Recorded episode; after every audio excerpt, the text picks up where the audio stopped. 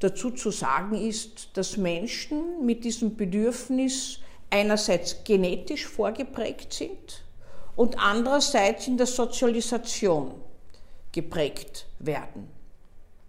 Der eine fühlt sich nur glücklich mit dem anderen, möchte nichts allein unternehmen. Und der andere liebt es, fern zu sein und im Gedanken an den Partner sich zu freuen, wenn er ihm das alles erzählen wird. Oftmals kommen so zwei Menschen zusammen und müssen den kleinsten gemeinsamen Nenner finden. Weil sonst prallen die Bedürfnisse und die Wünsche aufeinander und das wird schwierig.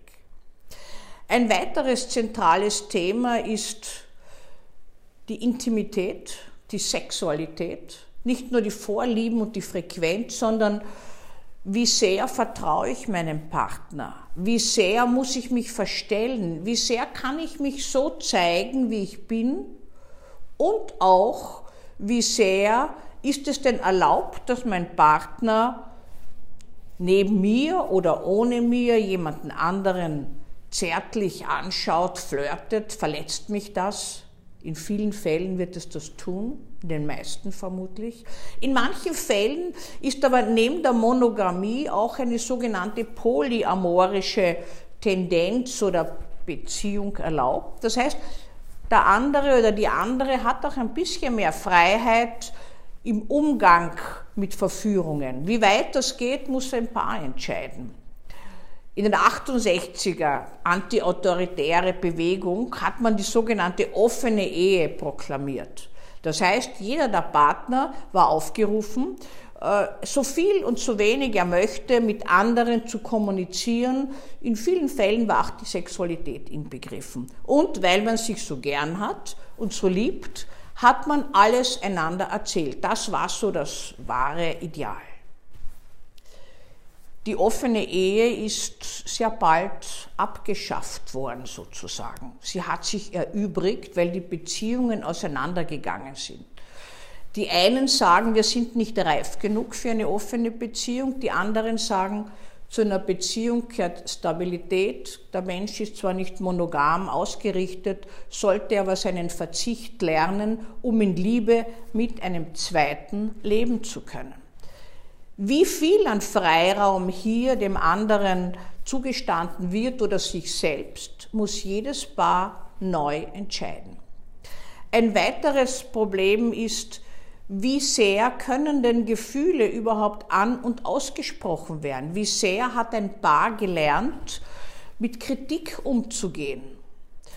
Oder Dominanz- und Machtproblemen in einer Beziehung?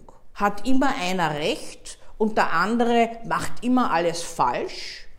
Oder ist hier eine ausgeglichene Gleichwertigkeit vorhanden? Darf man Schwächen zeigen oder muss immer stark, toll, schön und mächtig sein? Wie sehr werden denn Paare müde mitsammen in der heutigen Zeit, wenn sie völlig verschiedene Berufe haben und am Abend dann zusammenkommen, zu Hause sind oder einer ist den ganzen Tag mit den Kindern zusammen? Das ist alles höchst schwierig geworden inzwischen. Wie sehr ist es denn möglich, Spannung mitsammen konstruktiv, lustvoll abzulassen? Es ist ein Kunstgriff einen Streit in einer erfüllten Sexualität ausklingen zu lassen. Es lässt sich lernen. Nicht von heute auf morgen.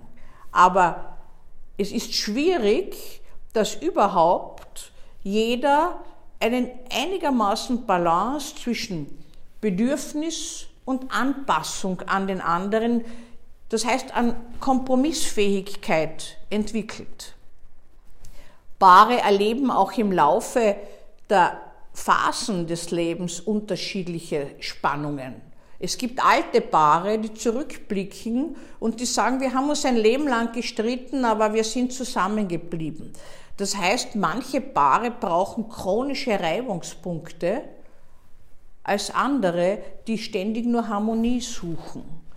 Beides führt zu unglaublichen Spannungstendenzen und zu energetischen Verlusten, die man in Kauf nehmen will oder eben nicht. Erfüllte Beziehungen speisen sich davon, dass man zuhören gelernt hat, dass man sich selbst in Frage stellen kann, dass man Kritik nicht als Angriff erlebt, sondern als geschenkte Rückmeldung und daraus etwas lernen kann. Paarkonflikte können sehr gut auch bearbeitet werden in Paartherapien. Darüber erzähle ich Ihnen gerne was in einem meiner nächsten Videos.